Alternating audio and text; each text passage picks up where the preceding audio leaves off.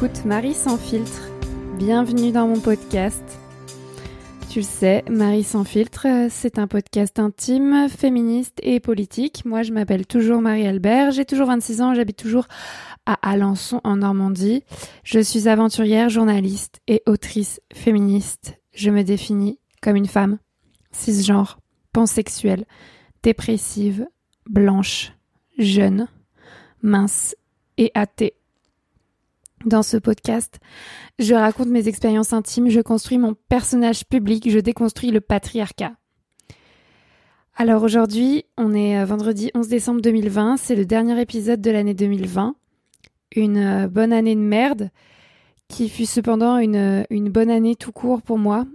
de toute façon, c'était difficile d'égaliser 2019, qui fut la meilleure année de ma vie d'adulte.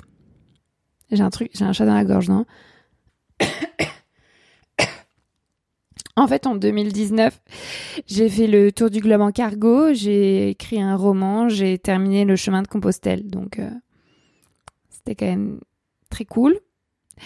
Euh, bon, je vais garder comme euh, événement positif en 2020. j'ai arrêté de chercher l'amour.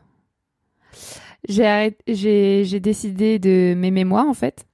J'ai quitté Paris et j'ai publié plus plusieurs reportages et enquêtes euh, dans la presse écrite, notamment euh, mon enquête sur le sexisme euh, dans la marine marchande, qui a été publiée dans Oui Demain, donc je suis très contente. là, j'ai vendu une autre enquête à Oui Demain sur le sexisme, les violences sexuelles, le harcèlement sexuel sur le chemin de Compostelle, donc ça aussi, je suis très contente. Et en 2020, j'ai lancé mon Survivor Tour, et à cette occasion, j'ai marché 1500 km de Dunkerque à Lannion, donc c'était incroyable. J'arrive toujours pas à réaliser que j'ai fait ça, que j'ai dormi dans la forêt pendant trois mois. Je n'arrive pas à le croire et que je vais le refaire l'été prochain. C'est assez ouf. En 2020, j'ai trouvé une agente littéraire qui adore mon roman. Euh, vous savez, celui qui s'appelait La puissance à l'origine et qui maintenant s'appelle La mauvaise féministe. Et cette agente littéraire, elle est incroyable. Elle se bat en ce moment pour trouver une maison d'édition qui, euh, qui accepterait ce roman. Mais euh, non, euh, les, les, textes féministes radicaux ne, ne font pas encore l'unanimité chez les chez les éditorices. Et donc, donc elle y croit, mais moi, j'y croirais que quand j'aurai le contrat hein, sous les yeux. Euh, voilà, en 2020, j'ai emménagé avec ma sœur à Alençon et j'ai lancé mon autre podcast Sologamy pour les célibataires qui n'ont besoin de personne. Donc, euh, c'est une année cool euh, sur ces points-là. En fait, j'ai tenu presque toutes mes bonnes résolutions en 2020. J'avais fait un beau tableau, une belle œuvre avec toutes mes résolutions. La seule que j'ai pas tenue, c'est lâcher prise. Alors, j'ai fait un sondage hier sur Instagram et je t'ai demandé quel épisode tu voulais avoir aujourd'hui dans Marie sans filtre. Euh, numéro 1, c'était Je fais l'amour à l'hôpital. Numéro 2, c'était Mon rapport à l'argent. Et numéro 3, c'était Je sors en club échangiste. Et euh, je suis très surprise, mais c'est mon rapport à l'argent qui a gagné. Parce que les autres étaient quand même assez sexy, mais je crois que vous en avez marre que je parle de cul. Donc, euh, tu veux que je te parle d'argent, tu veux que je te parle de thunes. Euh, comme je n'ai aucun filtre, ce n'est pas du tout un problème pour moi. Euh, j'ai renommé cet épisode Je suis une pauvre riche car c'est quand même plus joli que mon rapport à l'argent. Voilà. Bah, après, il m'a quand même fallu un an depuis le premier épisode de Marie sans filtre pour le faire, cet épisode sur l'argent, parce que c'est tellement tabou dans cette société de parler de thunes. Et d'autant plus quand on est riche, en fait. Quand on est pauvre aussi, tu vas me dire, mais. Euh, mais en tout cas, moi, ça m'a toujours saoulé qu'on ne puisse pas parler de thunes ou qu'il faille prendre des pincettes, tu vois. C'est un peu comme avec les violences sexistes et sexuelles. faut toujours prendre des pincettes. Et en même temps, moi, mes parents, ils m'ont toujours dit euh, combien ils gagnaient, tu vois, leur salaire. Et quand je demandais à mes amis euh, ou à mes mecs combien gagnaient leurs parents, ils n'avaient jamais osé demander à leurs parents. Ils savaient pas combien leurs parents gagnaient en salaire, tu vois. Et, euh, et plus leurs parents gagnaient d'argent, moins ils le savaient d'ailleurs. Voilà, donc euh, je suis une pauvre riche euh, parce qu'aujourd'hui, 11 décembre 2020, je peux t'affirmer en toute transparence que mon compte en banque, je viens de checker, hein, affiche 36 637,27 euros. Voilà, 36 000 et quelques euros. Je suis donc riche, hein, on peut le dire. À 26 ans, c'est quand même pas mal d'avoir 35 000 euros de côté. Euh, mais voilà, je, touche les allocations chômage depuis deux ans.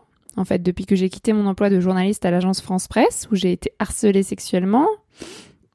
Tu peux écouter euh, l'épisode qui en parle, qui s'appelle euh, Mon collègue me harcèle, je me défends. Euh, et voilà. Euh, mon allocation euh, de chômeuse euh, s'élève à 1530 euros par mois, ce qui est très confortable parce qu'à l'AFP, je gagnais très très bien ma vie pendant les, deux ans que j'y ai passé. Quand j'étais apprenti, pendant un an, je gagnais 1600 euros net par mois et après, j'ai été en CDD pendant un an et je gagnais 2400 euros par mois net. Et si j'avais été CDIsée, j'aurais commencé à 2800, presque 3000 euros par mois. Donc c'est Enfin, moi, je ne savais pas quoi faire de 2400 euros par mois, je t'avoue. Donc, j'ai beaucoup économisé à l'époque, car je vivais seule. J'avais un appartement à 500 euros, euh, un studio à 500 euros à Paris. Donc, euh, donc j'ai beaucoup économisé. Et puis, de toute façon, je suis une petite fourmi. En fait, moi, je pense qu'il y a des gens, voilà, dans la personnalité, c'est d'économiser, et d'autres qui dépensent. Et je ne fais aucun jugement. C'est juste que moi, j'ai une mère qui est et une grand-mère, en fait, euh, toute ma lignée paternelle, c'est des femmes qui économisent, mais de ouf. Et, euh, et en fait, euh, j'ai hérité de ça, donc euh, j'économise depuis que j'ai commencé à travailler. Et j'économise toujours aujourd'hui. sur mon allocation chômage. Par exemple, cet été, quand je faisais mon Survivor Tour, j'avais toujours mon allocation chômage qui était de 1530 euros, donc. Et, et en même temps, je m'étais fixé donc un budget pendant mon Survivor Tour. Je me fixais 600 euros par mois. Alors ça peut sembler beaucoup parce que j'avais pas de loyer, j'avais j'avais j'avais ma tante et j'allais chez les gens euh, enfin qui me logeaient gratuitement mais euh, en fait 600 euh, euros c'est 20 euros par jour et c'était principalement en fait la bouffe et je sais plus quoi d'autre enfin c'était surtout la bouffe hein. et ah non après que j'allais au camping aussi des fois et donc 20 euros par jour. Donc il y avait des jours où je dépensais plus parce que j'allais au camping ou parce que j'allais dans des restos chers. Et puis d'autres jours où je dépensais rien parce que j'allais juste au, euh, au Lidl, enfin tu vois, où j'avais déjà de la bouffe de la veille, où j'allais chez des gens qui me donnaient de la bouffe gratos. Donc voilà, j'ai dépensé en moyenne 20 euros par jour et sur donc en, en un mois, j'ai dépensé 600 balles, on va dire, peut-être un peu plus. Et, euh, et donc j'ai pu économiser euh, bah, le reste du chômage par mois. Donc voilà. Mais dans deux mois, donc en fait, euh, fin janvier, je, je crois, euh, fin janvier 2021, mon allocation chômage s'arrête définitivement puisque voilà, j'ai atteint les deux ans et je vais euh, toucher le RSA. Je vais passer au RSA, au revenu de solidarité active, qui s'élève à un peu plus de 500 euros par mois. Après, ça dépend des cas. Donc je vais voir au moment où de, de m'inscrire à la, à la CAF pour toucher le RSA. Et donc je me considère comme pauvre. En fait, c'est pour ça que je fais cet épisode qui s'appelle Je suis une pauvre riche. C'est qu'en fait, c'est hyper difficile de me dire que d'un côté, euh, j'ai des parents très, très, très riches qui, euh, qui seront toujours là derrière moi et, euh, et, de et j'ai des économies. Et de l'autre, je suis au chômage, je suis au RSA. Et en fait, quand bien même j'ai des parents riches, quand bien même j'ai des économies, bah, en fait, je vis pas du tout de la même façon que si j'étais restée à l'AFP et qu'aujourd'hui j'avais un CDI à, à 2000 euros ou 3000 euros. Enfin, ça n'a rien à voir. Donc, euh, donc je peux pas me considérer comme riche, sachant que je vais tomber dans la précarité euh, de fait et que je vais sans doute plus pouvoir payer de loyer. Enfin, je, je sais pas si tu vois, c'est très compliqué à expliquer et je me sens très mal à l'aise parce que euh, parce que je me sens pas du tout légitime à me dire pauvre, mais dans un sens, euh, je, pense vraiment que quand on est au chômage, quand on est euh, au RSA, on est pauvre en fait. Enfin, voilà. Euh, alors là, je précise quelque chose qui est très important. Sur les 36 000 euros que j'ai de côté, il y a au moins 10 000 euros, je pense, qui sont à mes parents. En fait, euh, mes parents m'ont prêté environ 10 000 euros sur deux ans, sur ces deux dernières années, car ils sont super riches. Et euh, quand je dis que mes parents sont super riches, euh, n'imaginez pas non plus des trucs de ouf. C'est juste que je veux dire qu'ils sont plus, bien bien plus riches que moi. ils sont très riches et donc ils ont voulu me verser une pension alimentaire euh, pour euh, payer moins d'impôts, tout simplement, tu vois, même si je voulais pas de leur argent. Ils m'ont donné ces 10 000 euros et ils payent moins d'impôts comme ça. Et c'est tout à fait légal. Hein. Et euh, mais voilà, il y a bien un moment dans ma vie où je vais leur rembourser ces 10 000 euros parce que bah, bah c'est pas les miens quoi. Et euh, donc voilà, je me considère comme riche malgré tout. Je suis une pauvre riche. Je crois que tu as compris. Et là, on en arrive à un truc hyper drôle. Sur mon Google Drive, donc j'ai la petite fourmi que je suis, à créer un fichier qui s'appelle Business Model de ma vie. Donc, sachant que je n'ai pas fait d'école de commerce, que je suis incapable de gagner ma vie aujourd'hui, c'est-à-dire de mon roman, de mes podcasts, de mes piges, je n'ai gagné quasiment rien. Donc, on va pas dire que je suis une grande euh, businesswoman. Euh, mais je suis une fourmi d'économie en fait. Bah, je pense que dans la vie, il y a deux façons. Il y a plusieurs façons de devenir riche et moi j'ai clairement choisi euh, l'économie quoi, plutôt que la productivité. Euh... Après voilà, j'étais déjà riche de base puisque j'ai pas eu à payer mes, mes, mes études, tout ça. Donc forcément, ça joue. Donc ce, ce, fichier business model de ma vie est très drôle parce qu'en fait j'ai rentré euh, donc mes économies et euh, j'ai calculé que je pouvais vivre jusqu'en 2026 avec mes économies. Bah forcément avec 36 000 euros par mois. Si je me contrains à, des dépenses très basses, genre loyer 400 euros, alimentation 300 euros, divers 500 euros, on peut dire que je vais dépenser 1200 euros par mois. Et j'ai calculé que de l'autre côté, en recette, j'aurais genre 500 euros de RSA, 200 euros d'allocation logement, et 500 euh, euros, euh, soit, enfin, que je pourrais piocher dans mes économies. Et si je pioche ces 500 euros dans mes économies, euh, pour atteindre les 1200 euros de recettes, donc j'égalise les 1200 euros de dépenses. Donc ça, j'ai calculé que quand j'aurai plus le chômage, je pourrais dépenser que 1200 euros par mois. Et en, piochant dans mes économies à hauteur de 500 euros par mois, j'ai calculé que je pourrais vivre jusqu'en 2026 avec mes 36 000 euros d'économie jusqu'à ce qu'elle soit euh, morte quoi. Donc c'est vraiment un business model de contrôle fric, mais en fait c'est hyper important parce que je me suis dit que euh, bah tout simplement que qu'il n'y a pas besoin de s'inquiéter. Voilà. Alors tout ça, c'est totalement théorique parce que euh, si mes parents me demandent de leur rembourser les plus de 10 000 euros, enfin je sais plus combien, euh, bah ça, mon business model s'écroule. Si euh, je maintiens pas ce rythme de vie à 1200 euros, bah tout s'écroule. Voilà, donc je suis très économe. Je pense que je manquerai jamais de rien dans ma vie, mais mais c'est quand même ultra risqué et précaire et euh, après, je peux toujours renoncer à payer un loyer et retourner vivre chez mes parents. C'est fortement probable, mais, euh, mais en fait, mes parents sont insupportables. Ils habitent dans une super grande maison où j'ai une chambre en banlieue parisienne, donc c'est vraiment confortable, mais ils s'engueulent tout le temps. Ils sont hyper violents euh, entre eux et avec moi, donc euh, donc c'est juste un enfer de vivre avec eux. Mais mais voilà, peut-être que j'aurais pas le choix. En fait, je voulais faire cet épisode pour dire que je suis complètement coincée par le regard de la société et par mon propre jugement sur ma personne. Et tu vois, là, tu le vois dans ma voix et comment je t'explique mon business model, même comment je t'explique ma vie, c'est, je suis super mal à l'aise en fait parce que personne, enfin, je connais personne qui a jamais fait ça. Enfin, je, j'ai pas de modèle, genre personne ne fait ça dans un podcast. Et, et en général, les personnes riches ne disent pas qu'elles sont riches. Et et voilà, je, je sais pas quelle est la légitimité pour parler de ça, pour dire que je suis une pauvre riche, tu vois. Je suis vraiment qu'une fille pourrie gâtée, une assistée qui profite du système. Euh, voilà, ça fait deux ans que je fais absolument ce que je veux euh, de mes journées. En fait, tu vois, je j'ai pas besoin de mettre un réveil à 7 heures du mat, 6 euh, du mat, de me lever, d'aller bosser.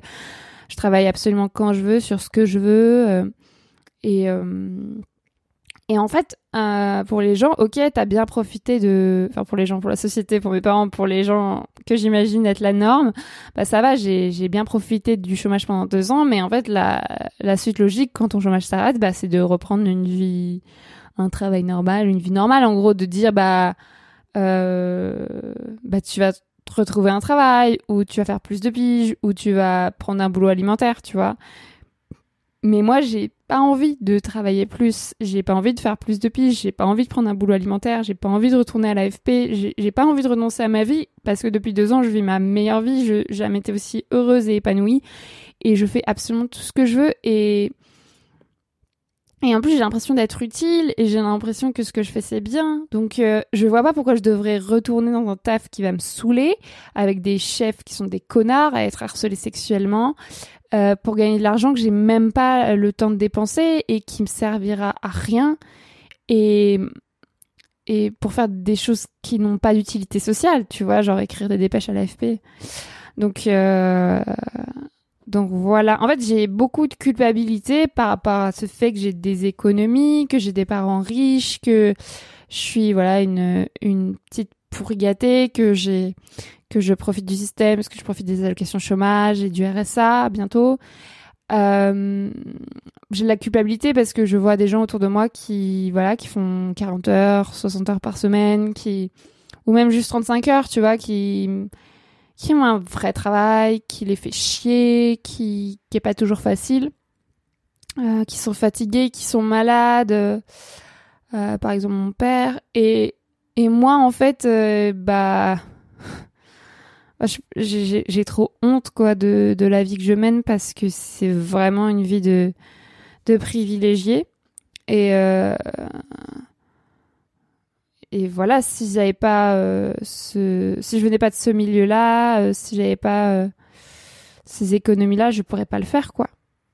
Donc je, doute beaucoup. les gens me font douter aussi parce que quand je me plains justement d'être au RSA pendant deux mois, tous les gens arrivent et me disent, bah t'as qu'à faire plus de piges, t'as qu'à, je connais machin qui recrute, t'as qu'à, t'as qu'à prendre un boulot alimentaire. Et en fait enfin, personne me demande ce que j'ai envie de faire, tu vois. Les gens, juste, je suis en train de me plaindre que je vais être RSA, donc les gens, ils veulent juste me sortir de, la précarité du RSA, me dire, va, va prendre un vrai job. Et après, je leur dis, mais non, en fait, moi, c'est, c'est, c'est comme ça que je veux continuer à vivre. Du coup, les gens me disent, bah, ok, bah, arrête de te plaindre d'être au RSA. Alors, si, si t'as plein d'économies et que tu sais que tu vas t'en sortir et que ça te dérange pas, arrête de nous faire chier, tu vois.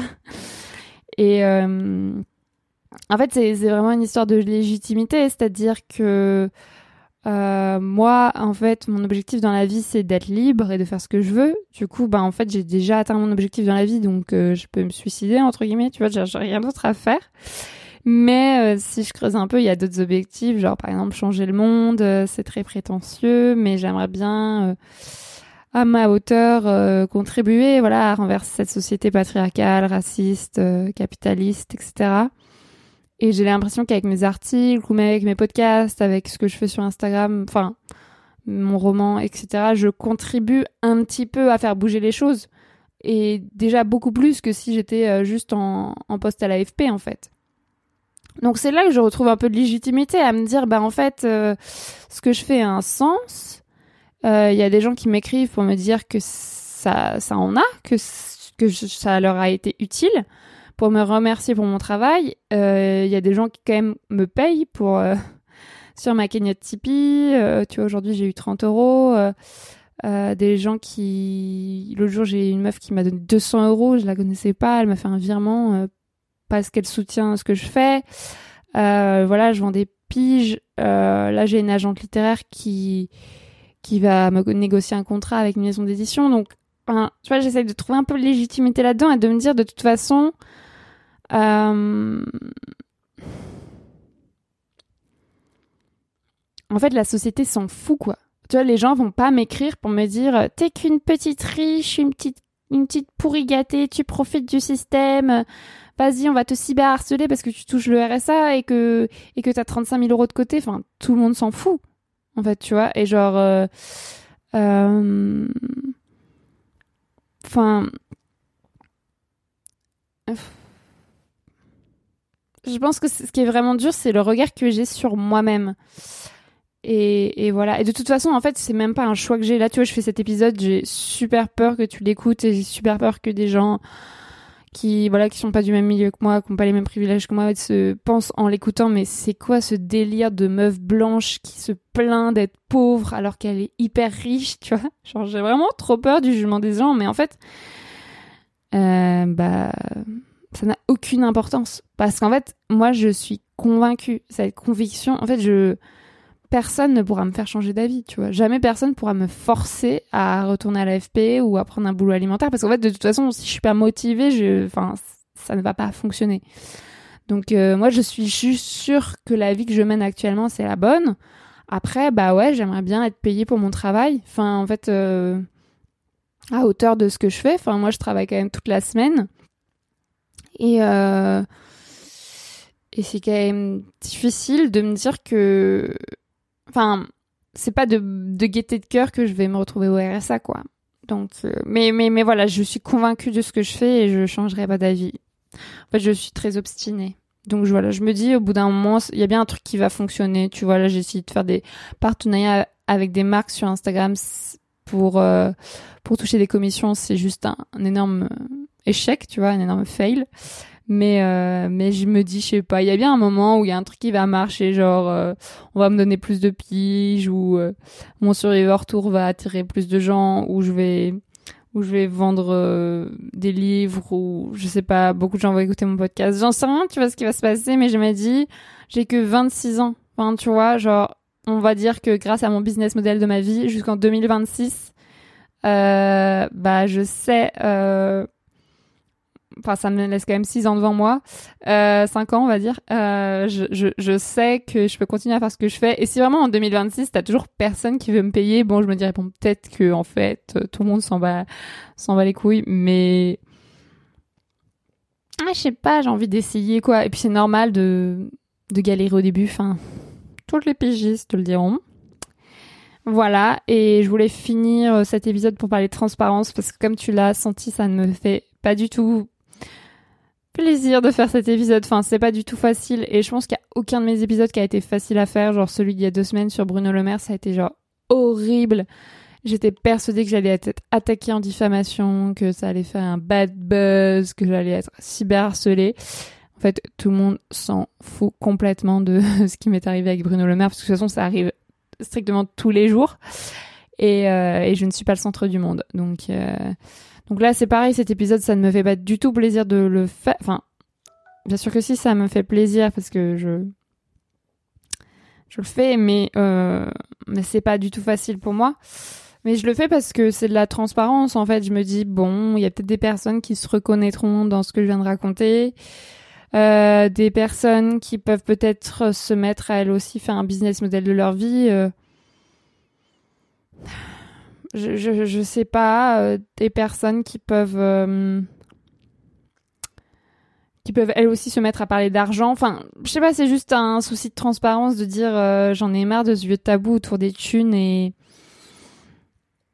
et ben genre mes parents par exemple c'est fou parce que à chaque fois que je dis qu'ils sont riches Genre ma mère, elle pète un câble, elle dit mais non, on n'est pas riche, on est de la classe moyenne, tout ce qu'on a gagné, on l'a on l'a gagné grâce à nos efforts, à notre travail. Je suis en mode mais enfin bien sûr tu l'as gagné grâce à ton travail, j'ai pas dit l'inverse, mais n'empêche que t'es riche, tu vois. Enfin genre quand tu finis ta carrière et que tu gagnes 4000 euh, ou 5000 euros par mois, euh, excuse-moi, mais t'es riche. Quand t'as des appartements que tu loues à des étudiants, bah t'es riche. Quand t'as des parts en bourse, euh, bah t'es riche. Quand t'as une maison que tu vas, que tu que tu songes à, à revendre un million d'euros, bah ça va faire un million d'euros quand tu la revendras. Enfin, tu vois genre, genre à quel moment on peut se dire non, je ne suis pas riche? Tu vois, c'est tous ces débats de, en fait, les riches, c'est les autres, c'est pas nous. Et euh, ça insupportable. Enfin, c'est toujours une histoire de reconnaître ses privilèges, en fait, et, et les privilèges de classe, euh, dans mon cas, euh, bah, c'est hyper important. Donc cet épisode, voilà, ça peut juste contribuer à, à dire, euh, bah, j'assume que je me classe peut-être dans les, je sais pas, 10% les plus riches, que mes parents, je les classe dans les 1% les plus riches, et que j'ai conscience qu'en fait, bah, j'ai un énorme privilège de pouvoir avoir cette vie-là, de pouvoir me dire que jusqu'en 2026, euh, je peux continuer à travailler sur des trucs qui ne sont pas rémunérateurs. Là, je viens de lancer toute une série d'enquêtes. Euh, bah, je sais que ça va me rapporter quasiment rien, que ça va me faire bosser pendant des années. Mais euh, en fait, j'ai envie de me servir de ce luxe que j'ai, de ce privilège que j'ai pour faire des trucs utiles et euh, pour changer un peu la société. Mais voilà, c'est peut-être très naïf et et voilà, je je sais pas du tout si si j'étais claire, mais en tout cas, je voulais lancer le débat et et de toute façon être un peu honnête parce que la plupart des gens ne savent pas euh, vraiment comment j'arrive à vivre, euh, qu'est-ce que je fais vraiment de mes journées. Voilà, donc c'était juste une façon aussi de déculpabiliser et de et de d'être transparente. Donc euh, donc globalement, pour résumer, je fais un peu tous mes projets la journée, mes podcasts, mes romans, mes piges, le militantisme. Euh, J'oublie mille un trucs et, euh, et je ne gagne presque rien et je peux compter sur euh, toutes les économies que j'ai réunies quand j'étais à l'AFP et sur le soutien de mes parents. Voilà, c'est un petit peu euh, le résumé. Et euh, c'est très dur de faire cet épisode, donc euh, je sais pas si tu veux réagir avec bienveillance. ne pas m'insulter, s'il te plaît. Euh, si tu veux réagir avec bienveillance, tu peux. euh, Enfin, je t'invite à m'écrire parce que je sais pas du tout euh, ce que tu. Enfin, c'est vraiment important pour moi que les gens me donnent leur avis parce que je sais pas du tout si j'ai eu raison de faire cet épisode, si c'est juste complètement inutile. Et euh, je ferai sans doute d'autres épisodes sur l'argent parce que là c'était vraiment difficile et pas abouti, mais euh, voilà, c'était un. C'était un bon début. Et, euh, et de toute façon, il y a plein de gens qui me l'ont demandé et, et voilà, je pense que si ça sert déjà à une personne, ce sera déjà bien. Merci. Voilà, c'est la fin de l'épisode. Si tu veux soutenir Marie sans filtre, euh, tu lui mets 5 étoiles sur ton application de podcast préférée. Et je sais que tu ne le fais pas, car je vérifie sur les applications et c'est toujours moi qui mets 5 étoiles à mes propres podcasts. Donc ce serait cool si tu pouvais juste là, au moment où tu m'écoutes, là tout de suite, euh, des... Comment on dit? Euh, déverrouiller ton téléphone et mettre 5 étoiles sur ton appli, genre ça prend vraiment deux secondes. C'est vraiment hyper important. Et puis euh, si vraiment euh, tu m'aimes, tu peux laisser un, un commentaire. Moi je, je l'ai fait sur le podcast de ma sœur par exemple. Donc euh, voilà, c'est un truc qui peut vraiment aussi m'aider à améliorer le podcast si c'est des critiques constructives. Et euh, partage cet épisode avec tes proches si euh, tu penses qu'il peut être utile à certaines personnes ou juste intéresser les gens, parce que j'ai l'impression que l'argent, ça intéresse quand même les gens. Et, euh, et si tu me partages, euh, si tu le partages sur les réseaux sociaux, tu peux me taguer. Mon pseudo, c'est toujours euh, Marie-Albert FR sur Facebook, Twitter et Instagram. Voilà. Euh, normalement, là, c'est le moment où je te demande de, de co- contribuer à ma cagnotte Tipeee. Et je pense que c'est d'autant plus important que je viens t'expliquer que j'étais pauvre. Mais euh, il se peut aussi qu'une partie de ton cerveau se dise, mais elle n'a pas besoin que je donne 5 euros à sa cagnotte Tipeee puisqu'elle a 35, euros, 35 000 euros de côté. Mais en fait, si euh, l'argent de côté, euh, dans l'idéal, j'aimerais le garder de côté pour un jour m'acheter, je ne sais pas, une cabane, euh, une tiny house, quelque chose. Tu vois, histoire que j'ai pas besoin de payer de loyer toute ma vie. Ah putain, mais il y a vraiment un truc à faire sur le syndrome de l'impostrice et euh, si tu vois ce que je parce veux que dans dire. cet épisode, c'est vraiment Euh, l'illustration parfaite. Je passe mon temps à m'excuser Il y a le lien dans la description de ce podcast. Alors je suis pauvre. Et Voilà. Euh, donc, euh, Moi, je fais si ça pour tu, plusieurs voilà, personnes qui font des projets chouettes, des podcasts, des newsletters, etc. Je donne un euro par mois parce que je suis pauvre. Et en fait, si tu fais ça pour moi, c'est juste génial parce que ça m'invite à continuer. Et dans deux mois, quand je vais être RSA, je peux te dire que ça va être vraiment difficile. Donc voilà, euh, ce serait vraiment cool si tu pouvais participer à hauteur de tes revenus. Euh, je te retrouve en 2021 pour la suite de Marie sans filtre. C'est tout pour moi. Bonne fête et bonne année.